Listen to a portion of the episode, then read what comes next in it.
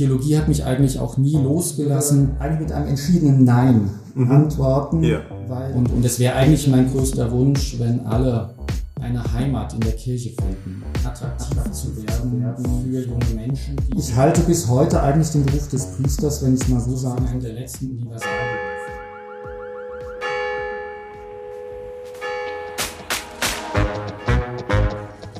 Was macht eigentlich eine Stadt aus? Sind es die Geschäfte, die Straßen, die Tauben, die jeden Tag die gleiche Runde drehen? Nee, ganz falsch. Es sind die Menschen. Du? Das Internet ist für uns alle Neuland und es ermöglicht auch Feinden und. Du? Ich bin reich und ich scheiß auf alles. Und ja, auch irgendwie du. I'm not gonna give you a question. Can you stay categorically? You are fake news. Sir, go ahead. Can you stay categorically Schön, dass du dabei bist bei einer neuen Folge Inside Bingen. In diesem Podcast laden wir völlig unterschiedliche Gäste ein. Von groß bis klein, von dick bis dünn, von queer bis straight. Unsere Gäste haben nur eine Sache gemein. Sie sind unterschiedlich und kommen aus Bingen. Begrüßt euren Host Luca. Hallo und herzlich willkommen bei einer neuen Folge Inside Bingen. Ähm, ja, in der heutigen Folge haben wir den Herrn Markus Lerche zu Besuch. Er ist katholischer Pfarrer in Bingen und erzählt uns ein bisschen was über sein Leben und sein, äh, seinen Glaube. Und ähm, ja, bevor es soweit vor, äh, oder bevor es soweit losgeht, können Sie sich gerne noch mal so ein bisschen kurz vorstellen, ein, zwei Sätze. Ja, mein Name ist Markus Lerchel. Ich bin geboren vor 50 Jahren in, an der Bergstraße, komme aus Heppenheim und bin jetzt seit knapp drei Jahren Pfarrer hier in Bingen. Alles klar. Ähm, dann würde ich, bevor wir direkt mit dem äh, Podcast starten, würde ich noch mal gerne ein kleines Spiel mit Ihnen spielen. Wir haben ein Alphabet quasi auf Bingen gemünzt mit ganz vielen verschiedenen Themen, die auch hier die Binger betreffen. Und ähm, da können Sie gleich den äh, pinken Button drücken, dann geht's los und nochmal drücken, wenn Sie Go!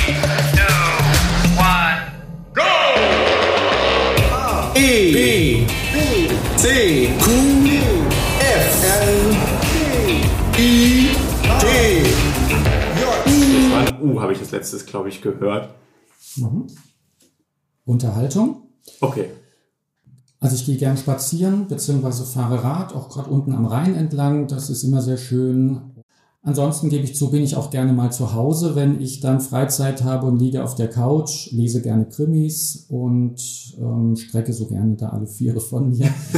und ja, das ist so das Wesentliche. Früher habe ich auch mal mehr gekocht oder ein bisschen gebacken, aber dazu fehlt mir heute im Moment leider die Zeit. Deswegen spazieren gehen und lesen. Kurz mal so eine Rand, Frage am Rand. Pfarrer und Priester, ist das das mhm. Gleiche?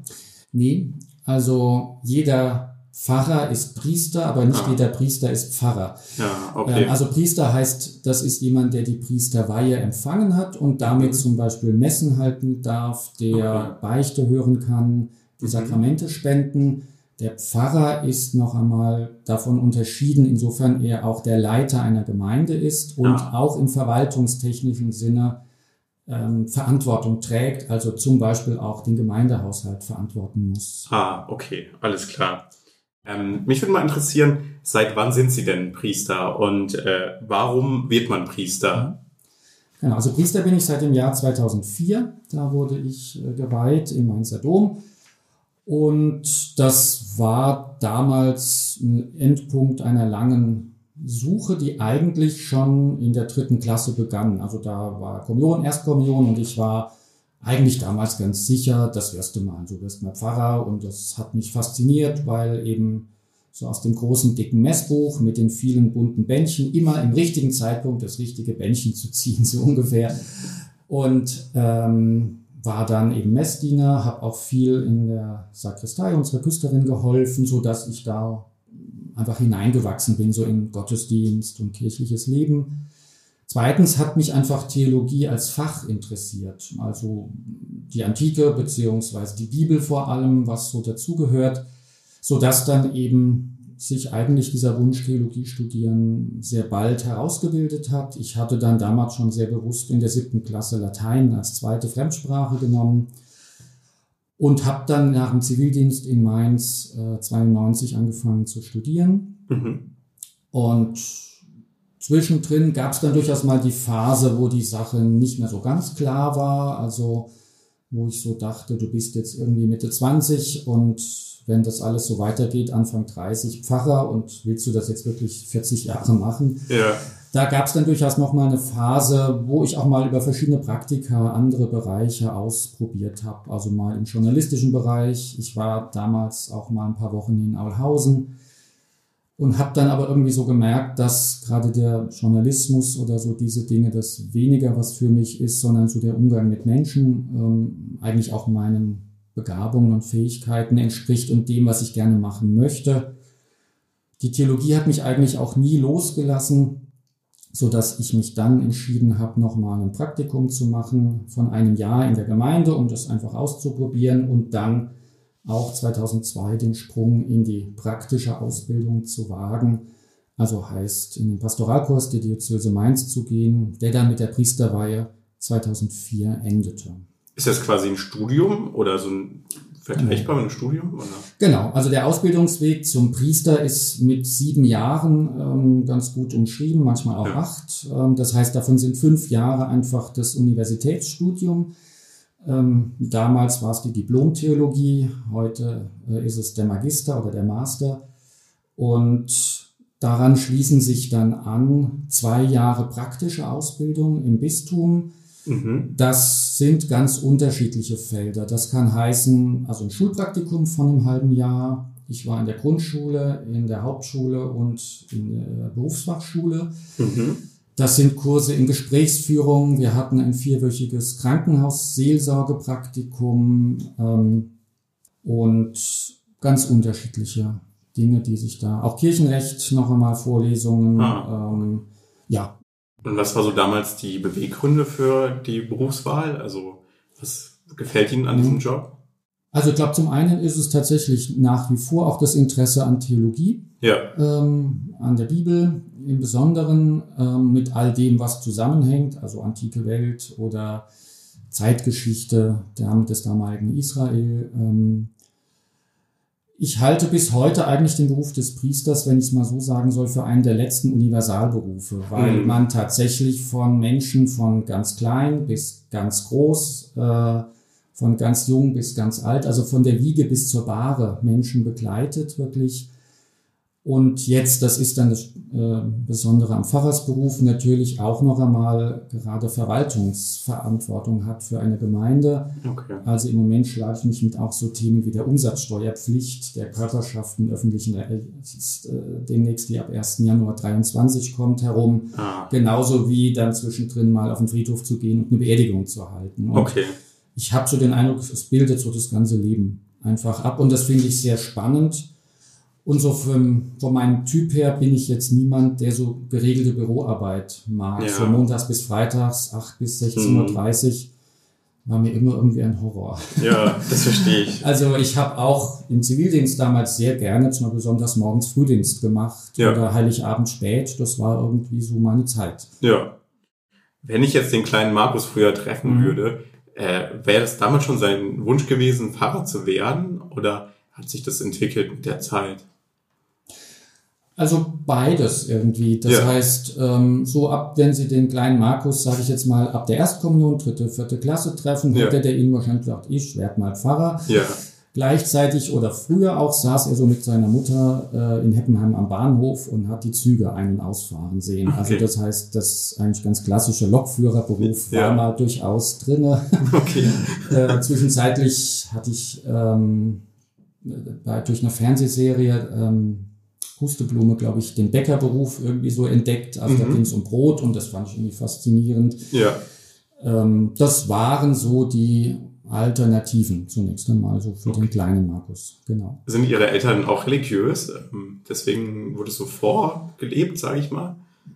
Also zur damaligen Zeit waren sie, glaube ich, eher am Rande, also oder Ja. ähm, hatten jetzt nicht so den großen Bezug. Meine Mutter ist evangelisch, mein Vater war katholisch, Mhm. hatten jetzt nicht so den Bezug zu der Gemeinde, wobei sie jetzt auch nicht völlig fern waren. Ja, Ich habe jetzt so gemerkt, die letzten Jahre oder auch Jahrzehnte jetzt durch meine Berufswahl hat sich das bei meiner Mutter, mein Vater ist ja vor zehn Jahren gestorben, ähm, nochmal so geändert, also dass sie auch jetzt regelmäßig in den Gottesdienst geht, beziehungsweise jetzt vor allem sonntags morgens im Fernsehen schaut und da auf einmal einen Bezug zu der Gemeinde auch bekommen hat. Okay. Ähm, in Ihrer langen Berufserfahrung hatten Sie da mal ein Erlebnis, was besonders intensiv war, was Sie besonders beschäftigt hat? Also ich kann es gar nicht so auf ein Erlebnis ja. äh, zuspitzen. Das es sind viele, sage ich jetzt mal, und vielleicht nicht das eine große, sondern viele kleinere. Also ich denke an manche Beichtgespräche zurück. Ja. Ich kann mich noch vor langen Jahren mal erinnern, wenn so ein ehemaliger Rocker vor Ihnen sitzt mhm. und in Tränen sein Leben beichtet und Sie dürfen sagen, deine Sünden sind dir vergeben. Das ist etwas, was auch mich tief angerührt hat. Ja. Ähm, du sagst, du trägst hier bei, dass jemanden seinen Frieden findet. Und solche Gespräche jetzt vielleicht nicht in dieser Konstellation, aber in anderen, ähm, da denke ich an manche zurück, ähm, wo ich so den Eindruck hatte, du konntest jetzt ein Wort sagen, das Menschen einfach weiterbringt, wo sie getröstet mit einer neuen Perspektive etwa von der Beichte auch gingen. Ich denke an manche Krankensalbung auf der Intensivstation, so manchmal buchstäblich beim letzten Atemzug. Ja. Ähm, ich denke an manche Beerdigungen, ähm, wo es gelungen ist, so zu, wie man so schön sagt, den Menschen die letzte Ehre zu geben. Aber auch an viele Taufen zurück, also diese Lebenswenden und an verschiedenste Gottesdienste, unter anderem auch jetzt hier meine Einführung in Bingen, Pfingstmontag 2019. Auch deshalb, weil ich drei, vier Stunden vorher so nervös war, dass ich gar nicht mehr wusste, was ich predigen wollte. Was mir alles vorher zurechtgelegt hat, das war auf einmal weg. und ich habe mich dann noch mal eine halbe, dreiviertel Stunde still in die Kapuzinerkirche gesetzt und habe mir das äh, nochmal vor mein geistiges Auge gestellt. Danach ging's, aber auch das passiert. Und so sind es viele, oft kleine, unscheinbare, aber doch sehr eindrückliche Erlebnisse. Wahnsinn, ich dachte, wenn man sowas jeden Tag und wöchentlich macht, dann ist man gar nicht mehr nervös. Mhm. Aber das gibt nee, schon eine besondere Predigen. Ja, das gibt schon. Also okay. der normale Sonntagsgottesdienst ist ja. weniger, aber es gibt doch immer mal auch gerade bei Beerdigungen ja. Ähm, so Dinge, wo ich tatsächlich diese Nervosität spüre. Ich hatte jetzt vor einiger Zeit mal einen 22-jährigen jungen Mann beerdigt und da ist ja jedes ich sag mal, falsche oder falsch verstandene Wort einfach wie ein Schwert, ein Messer. Ja. Ähm, und diese Verantwortung, das, die macht dann durchaus auch nervös. Ähm, auf der anderen Seite bewahrt, ich nenne es jetzt mal das Lampenfieber, ähm, einen auch davor in so eine ungesunde Routine abzugleiten. Ja. Ähm, und dann einfach zu sagen, ja, wird schon irgendwie laufen. Ja. Nee, ich muss und will mich auch da gerade anstrengen. Das, ähm, dass auch für die, die zurückbleiben, etwas wird, was tröstet, weil sie wissen, ähm, der Abschied war gut. Okay. Also sehr interessante Momente auf jeden ja. Fall. Ähm, was bedeutet Religion für Sie? Ich weiß, das ist eine schwierige Frage, glaube ich, mhm. aber so eine kurze Zusammenfassung. Was ist Religion? Was ist Glaube?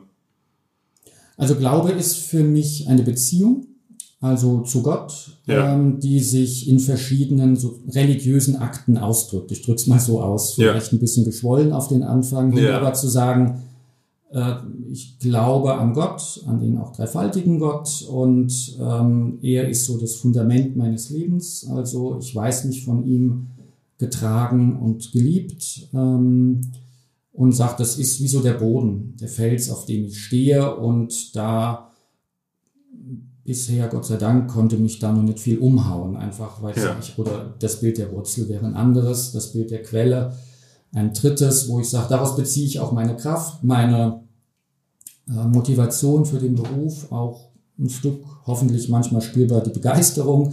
Ja. Ähm, und Religion ist für mich dann die sozusagen Außenseite, also das heißt, ähm, die zum Beispiel auch Riten, die es dann braucht, oder das Glaubens- oder Kirchensystem, um diese innere Beziehung zu leben. Also sprich auch Religion, die sich in Gottesdiensten äußert und mhm. ähm, in Gebeten.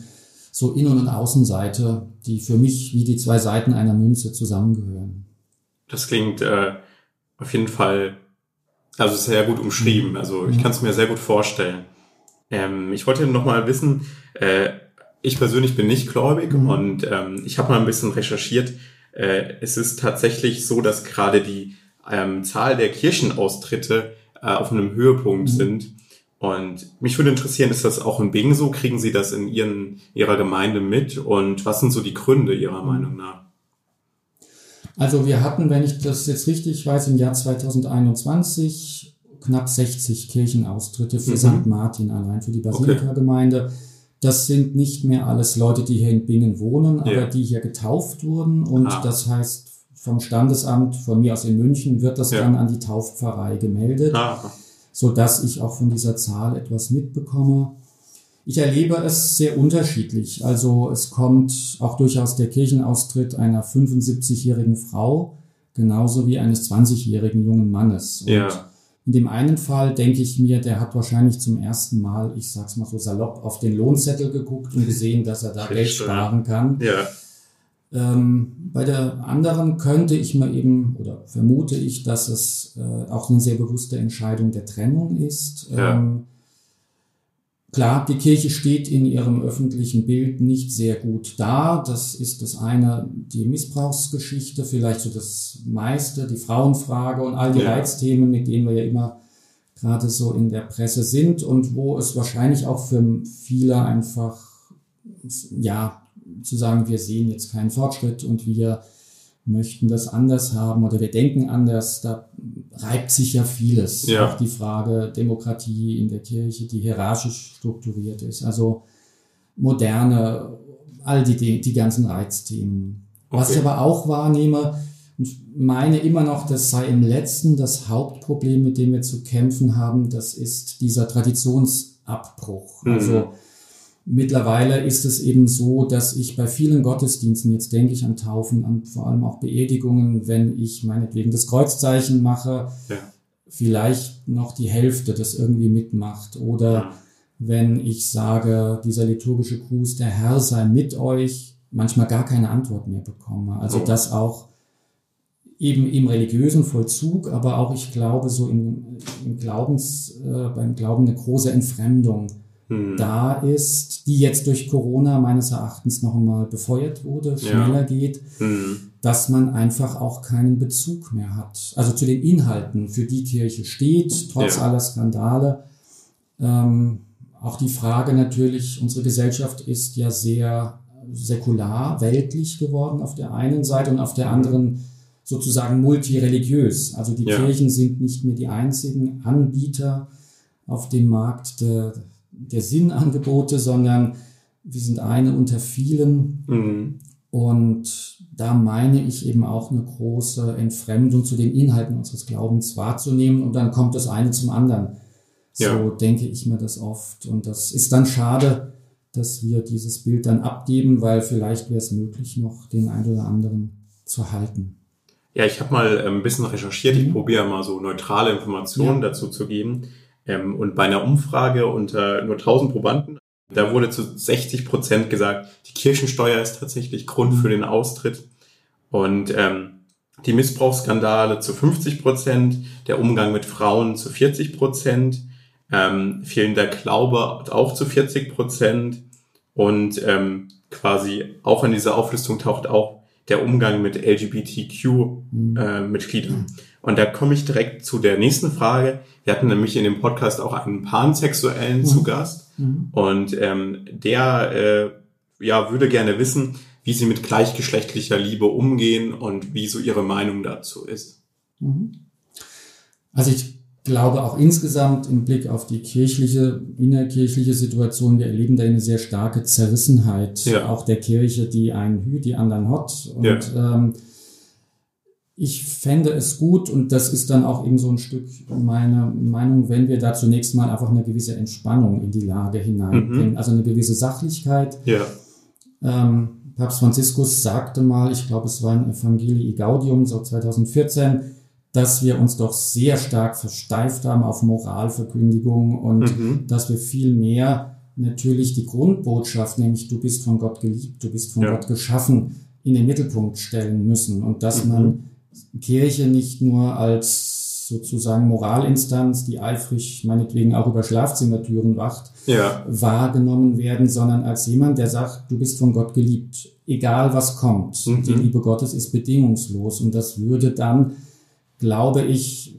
wenn wir diese Haltung haben, ähm, schon vieles entspannen, weil wir dann eine andere Botschaft senden, als nur du passt vielleicht nicht zu uns ins Raster. Ja.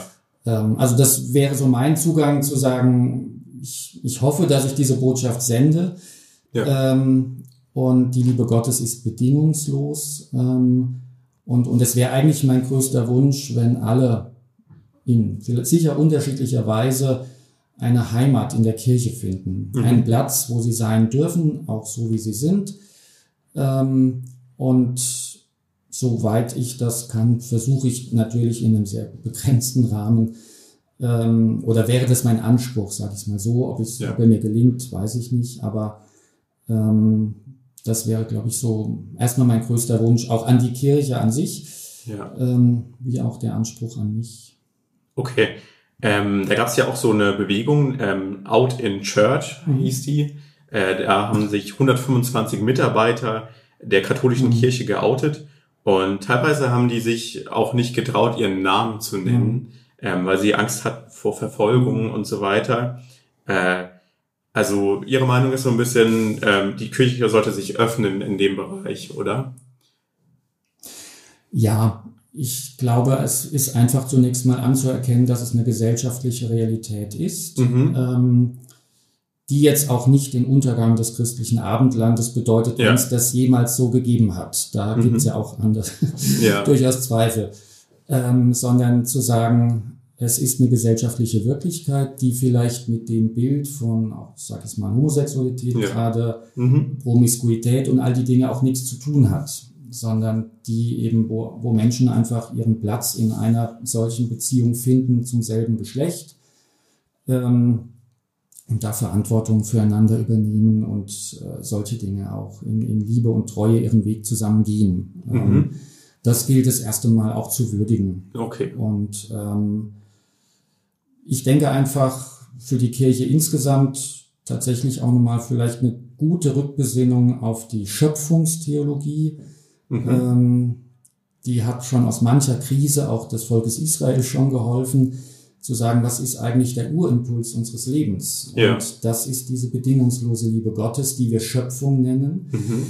Ähm, und die gilt ja für alle. Die endet ja nicht an der sexuellen Orientierung. Ja, ähm, ja und dass da Kirche eben ein Ort wird, wo eben jeder sich wohlfühlt, wo jemand sein Heimatrecht auch hat. Okay. Würden Sie sagen, ähm, wenn wir jetzt gerade beim Thema Schöpfung sind, Wissenschaft und Glaube ist so ein bisschen im Widerspruch zueinander? Oder kann das gemeinsam funktionieren?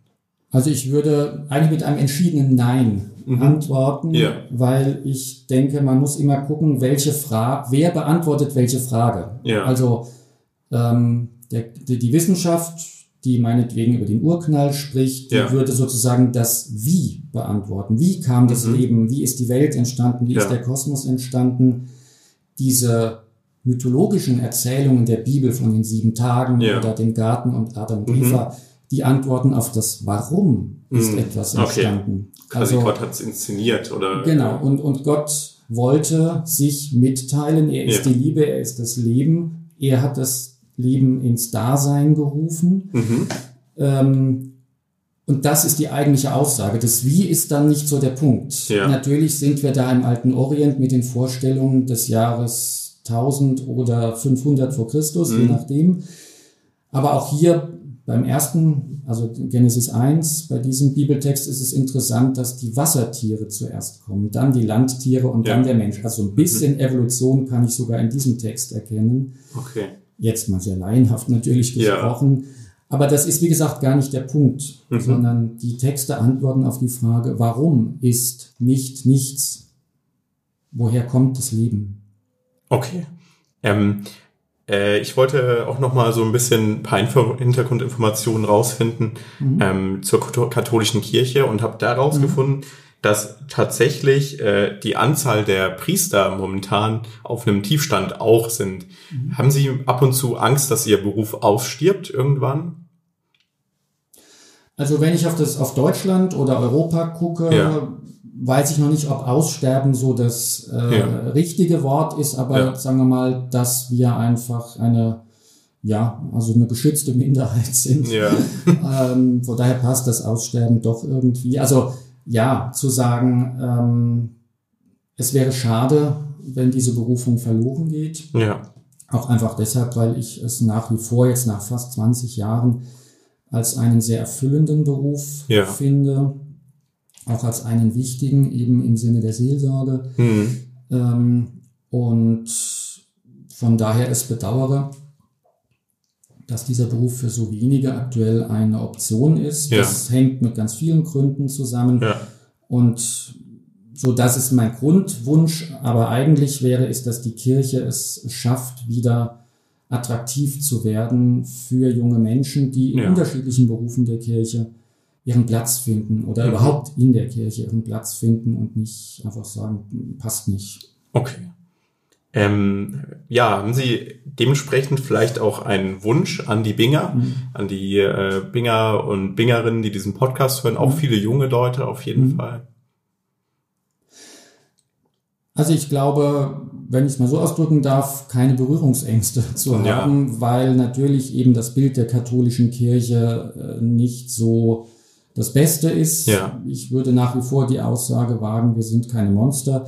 Mhm. Ähm, so ähm, und auch zu sagen, wenn ich jetzt etwa an unsere Kirche, die Basilika denke, die ja die Stadtgeschichte schon seit 600 Jahren begleitet, ja. ähm, zu sagen, ja, es ist auch eure Kirche, es ist auch ein Ort für euch. Ähm, kommt, schaut's euch an, lasst euch auch durchaus konfrontieren mit der Botschaft des Glaubens, die da Stein geworden ist. Ähm, überlegt, ob das eben für euch auch eine Sinnoption ist.